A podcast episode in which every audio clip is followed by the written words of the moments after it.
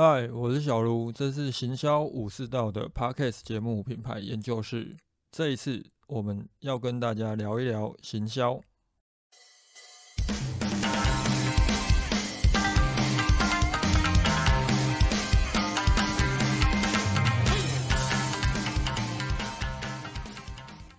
关于后疫情这一个主题，其实先前我在 Clubhouse 都有聊过几次。那之所以会想要再开这一个从旅游业出发的主题来谈，主要是因为我之前在 Clubhouse 如果有开房的时候，通常最后都会留呃两到三分钟，让大家可以上台讨论，又或者有什么问题都可以问。不过多数时候其实都还蛮安静的，就只有一次我在谈如何用线下广告的逻辑来操作线上广告内容的时候。诶，那一次讨论就很踊跃，很有趣哦。有一个他们公司刚好是做旅游商品的网友，他就上来问了一些问题啊。他们严格上来讲还不算是一个已经在市场上的公司，他们的产品好像要到今年下半年还是明年的时候才会上市。那比较偏向于去贩售一些票券之类的商品。啊，他主要想询问的方向就是，呃，这两年是不是旅游业在行销广告投入这一块，呃，降低了许多，甚至于是，呃，几乎都没有在投入。啊，另外就是，诶，那他们产品即将要上市，他们接下来该不该投广告，又或者应该怎么投？针对他这两个问题哦，第一个，首先就是旅游业他们的行销投入会降低，这是很正常。因为我们投广告的时候，无非就是几个方向。第一，你你去年有赚钱，那你赚的这些钱，你要拿多少来做广告投放？第二，就是你你预估你可能这这一季，又或者这一个月想要做多少营业额？那以过往投放的经验来讲，你需要投入多少的行销预算才能达到这个目标？那当今天旅游业在过去两年就是很惨，就是你你可能也没赚钱，然后呃你你也无法，嗯你很清楚可能哎就是在全球都呃封闭的情况之下，你也没有办法有营收，那你怎么可能会投入任何的广告预算呢？诶，但是很有趣，就是我也跟他讲，假设你们产品即将要上线了，那你多多少少还是要投一下广告。原因是因为你们有很多的竞品在市场上，所以你必须让消费者知道有你们这个品牌的存在。那这个时候，我们的广告应该怎么投？就最主要就是要去勾起消费者对于旅游商品的欲望，他们呃勾起他们对于出国玩啊，又或者对于已经压抑两年的这个旅行的欲望，把他们诱发出来。那我个人是觉得。呃，这一段期间哦，就是愿意出来做旅游新创的老板，心脏都很大颗。原因是因为，呃，其实整个疫情这样下来，旅游业一定是最惨的那一个。那问题来了，就是如果以他们可能今年下半年，又或者明年，嗯，产品要上市了，有没有机会？这个时候就可以来讨论。呃，在后疫情的部分来讲。旅游业的春风，它是否要再重新吹起了？如果在半年前的话，我会跟你讲，呃，很困难。但是这一段期间，事实上，其实全球各个国家都有点闷坏了，就是不只是一般消费者闷坏了，就是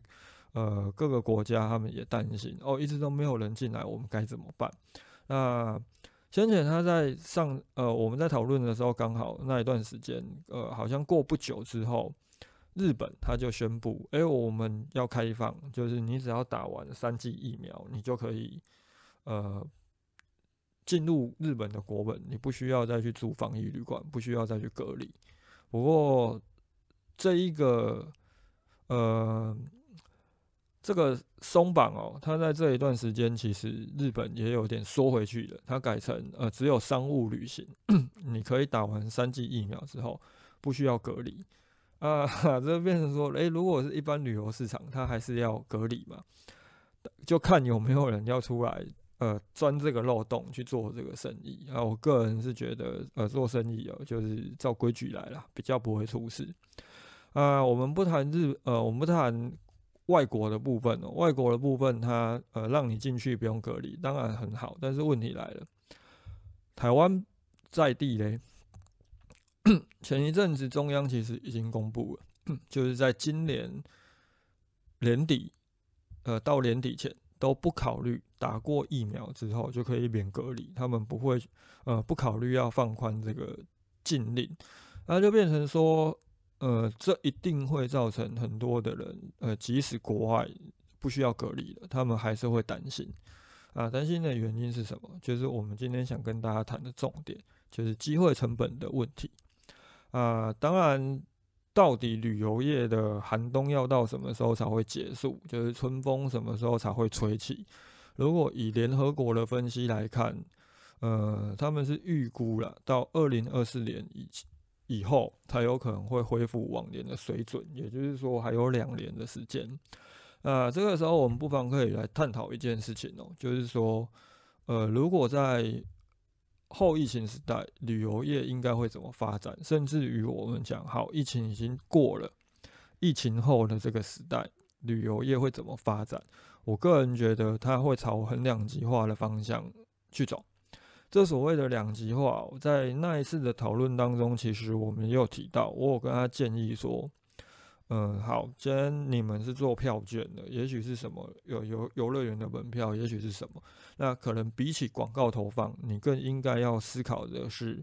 你有没有办法拿出一些差异化的产品？因为在疫情度过之后，当大家都真正可以出国了，可能会第一个面对的问题是什么？面对的问题就是。我们旅游的成本会比过去高上许多。呃，先前已经有一些呃考一些一些经济专家、一些行销专家，他们都有提出一些说法了，就是说，呃，廉价航空即将要走入历史。啊，当然，这个走入历史指的是疫情度过之后，呃，一小段时间。而过去有为什么旅游业就是全。海外旅游它会很蓬勃的发展，有很大的一个原因就在于廉价航空的出现，以及 Airbnb，呃，这两个产业的变化，它让我们出国的时候可以有很便宜的机票跟酒店。但是当这两个东西都消失之后，等于说我们出国的成本会提高很多。那这个时候你要去做海外旅游的生意，可能如何在机票跟酒店的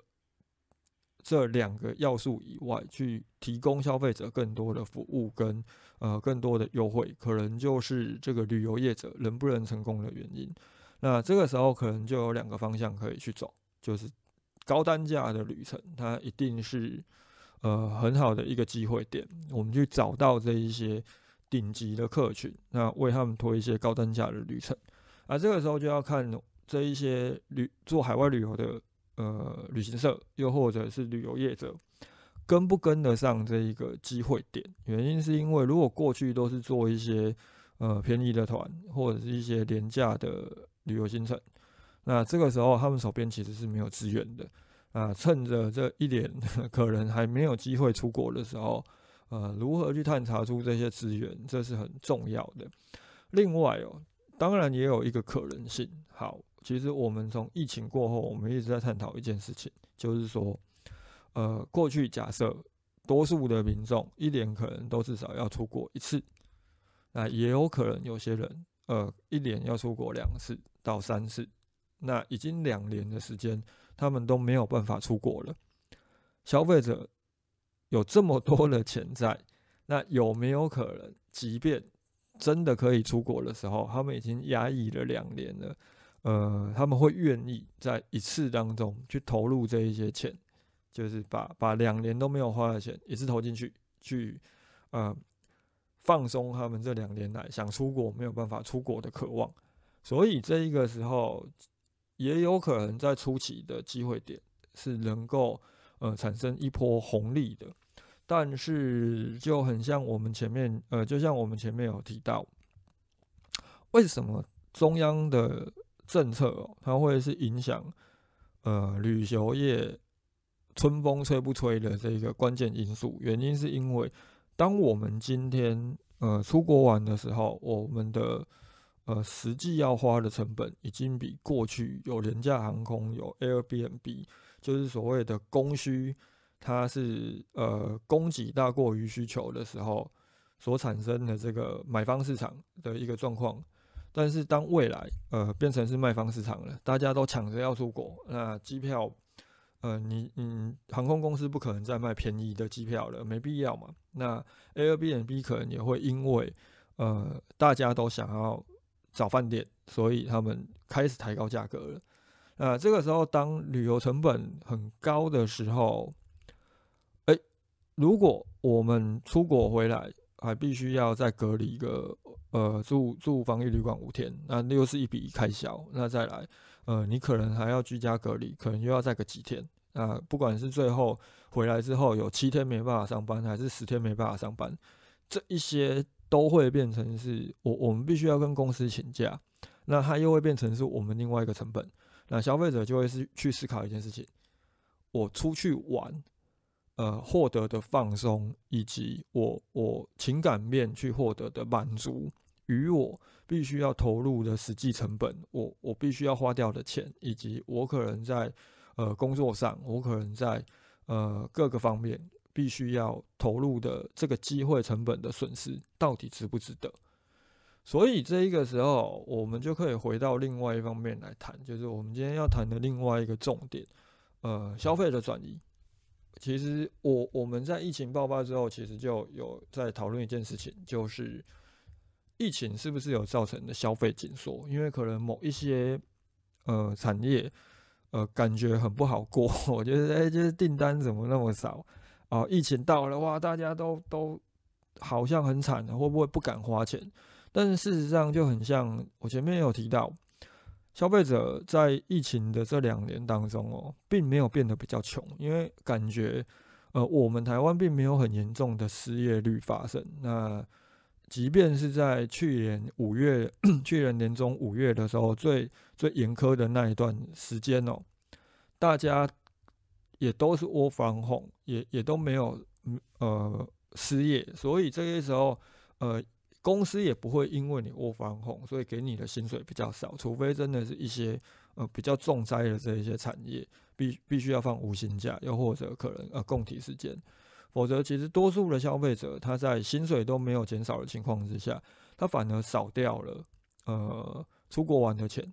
的开销，他少掉了要买衣服的开销，他少掉了要买化妆品的开销，那他可动用了这个娱乐资金反而是更多的时候。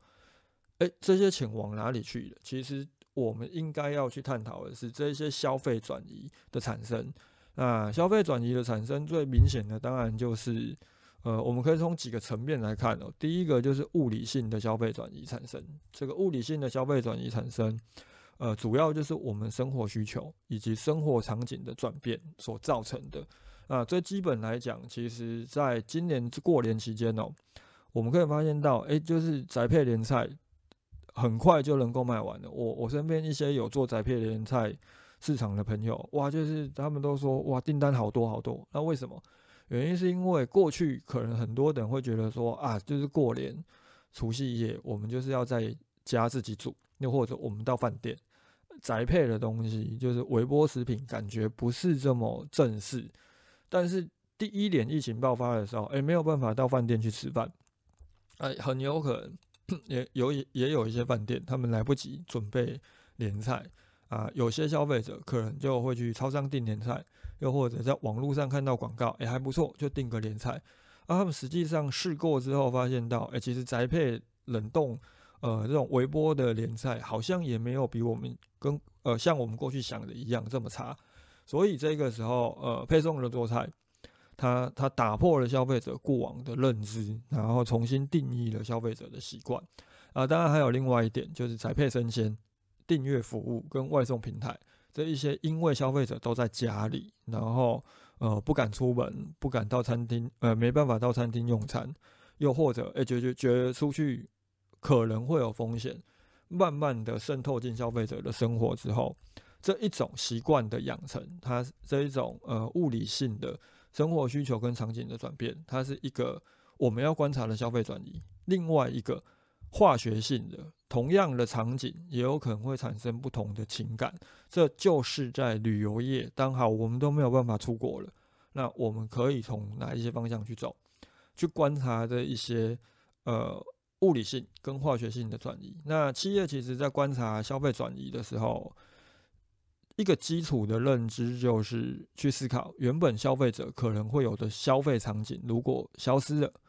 那。他们会如何去探查其他的消费场景，来满足他们的需求？就例如从线下的用餐、线下的消费，转移到线上的呃外送平台跟线上的电商的购物。啊，另外就是原来可以满足情感的这个需求场景消失了，他们又会以什么样的其他方式来进行舒压，为自己带来喜悦感？这就是我们要去观察的一个重点所在。那以旅游业来讲的话，嗯，其实旅游业它很明显的就是在过去这两年里面，娱乐的消费从海外的旅游转到国内的旅游。那这个时候我们可以去探讨一件事情：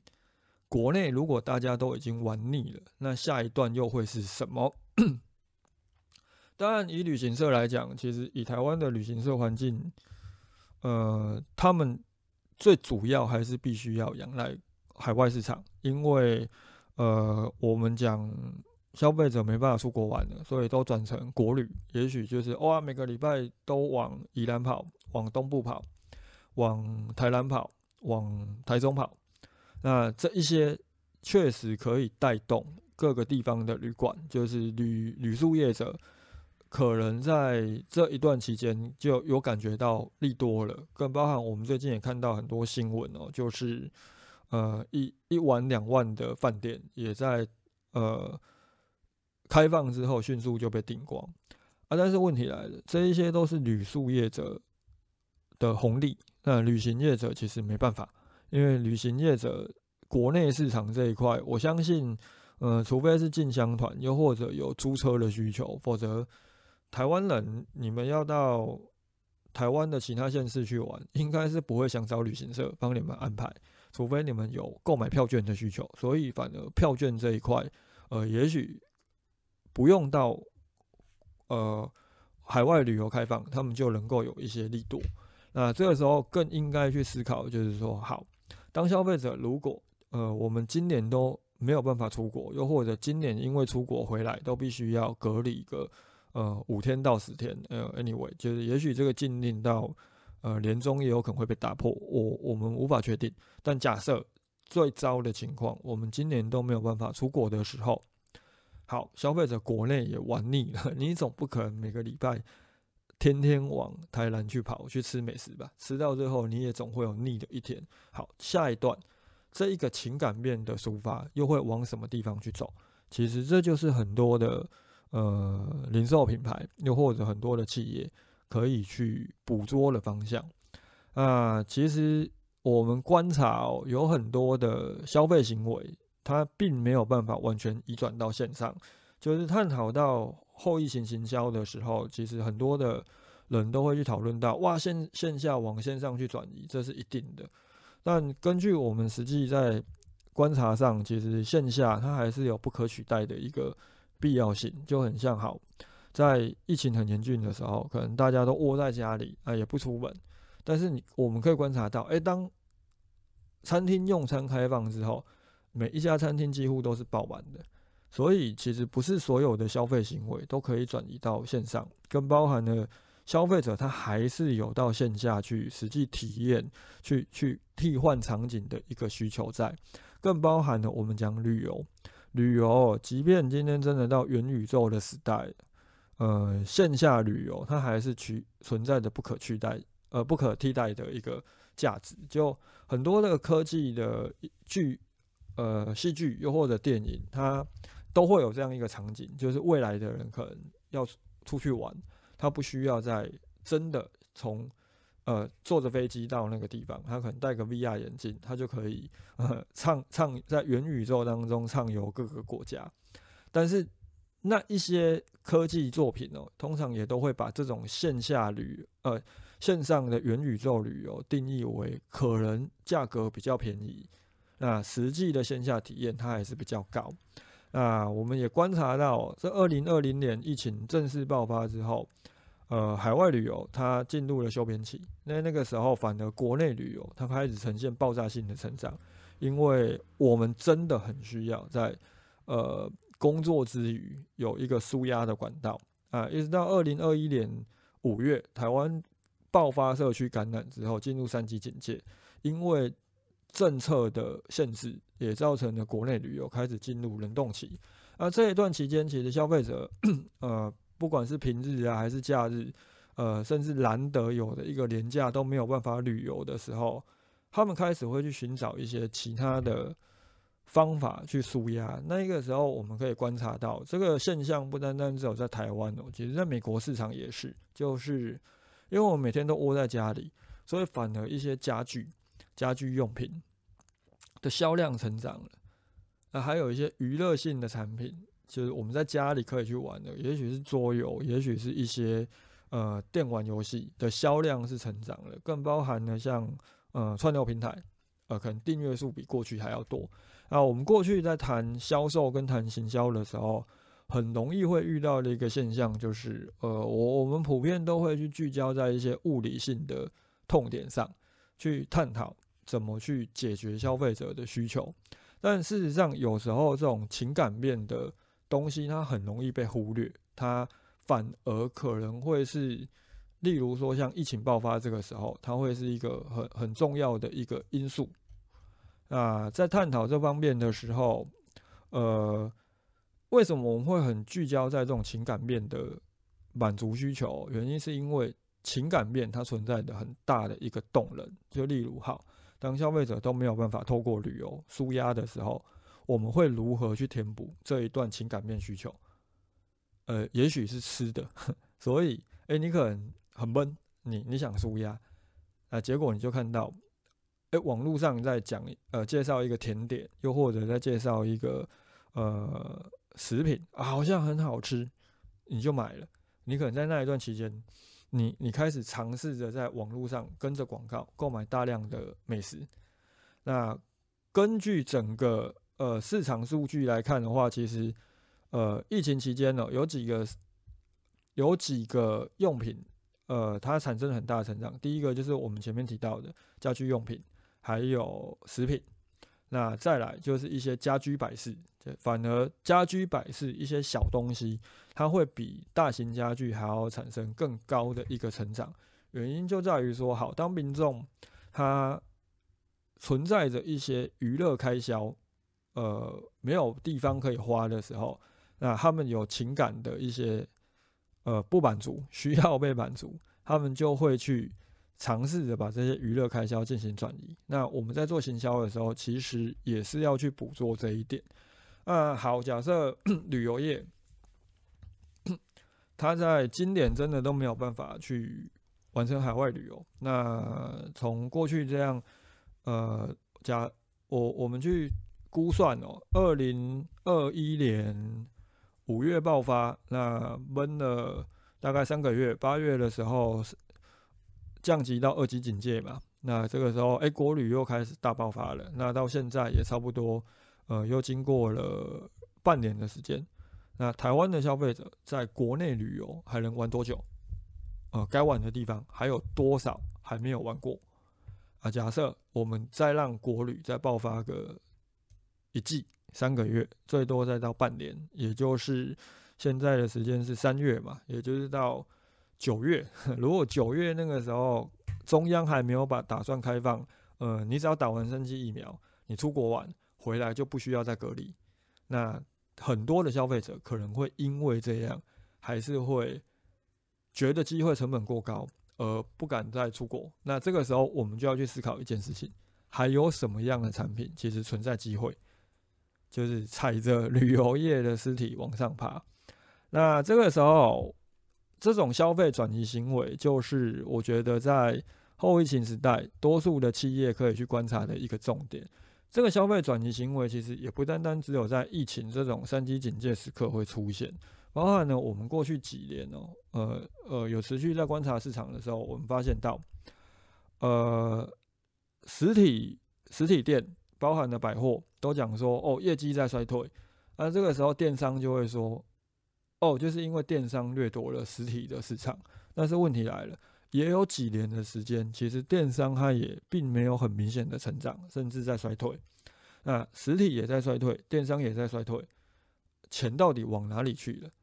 关键就在于，虽然台湾的薪水成长幅度并不高，不过民众的收入其实也没有很明显的减少，除非说好都被房地产给挖走了，那钱都往哪里去？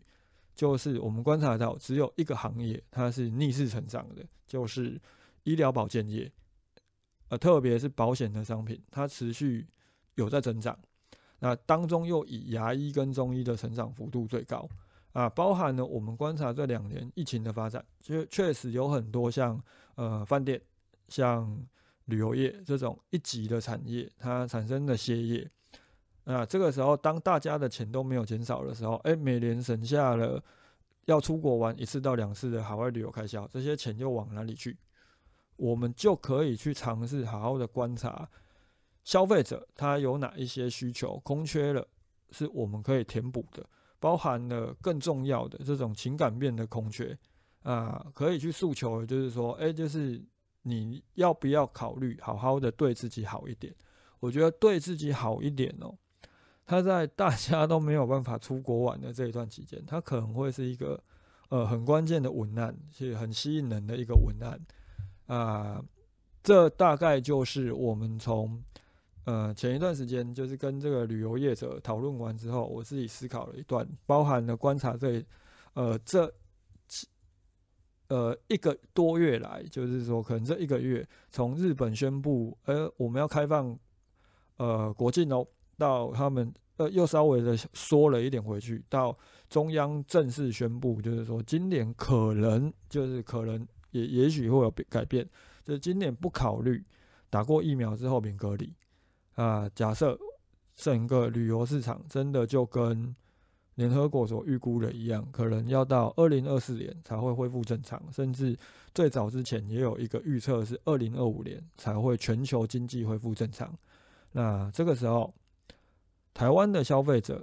旅游这一块庞大的市场，它它产生空位了，有哪一些是可以填补上去的？啊，可能对宠物好一点。对小孩好一点，到对自己好一点，尝试着去做情感的诉求。可能过去情感诉求在广告上面它的效果不是这么强烈，但也许在让消费者闷个半年，再让消费者闷个三个月，呃，可能 这些广告它就会产生很大的效益。以上哦，这就是我们今天想跟大家讨论的。啊，也许有些人他会想想要了解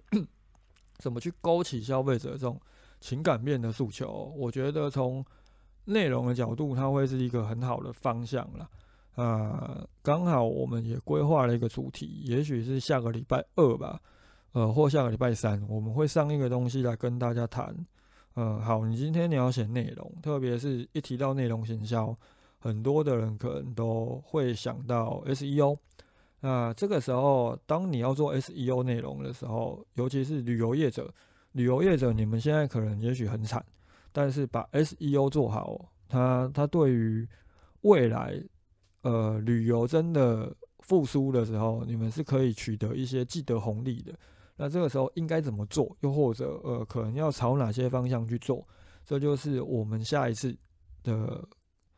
主题要跟大家探讨的内容。那以上。就是我们今天要跟大家聊的，就后疫情的行销，可能需要注意的一些消费转移行为啊。如果大家对于呃行销又或者品牌，还是电商，甚至于呃各种社群啊，anyway，就是任何行销方面有什么问题，也都欢迎。呃，以上，拜。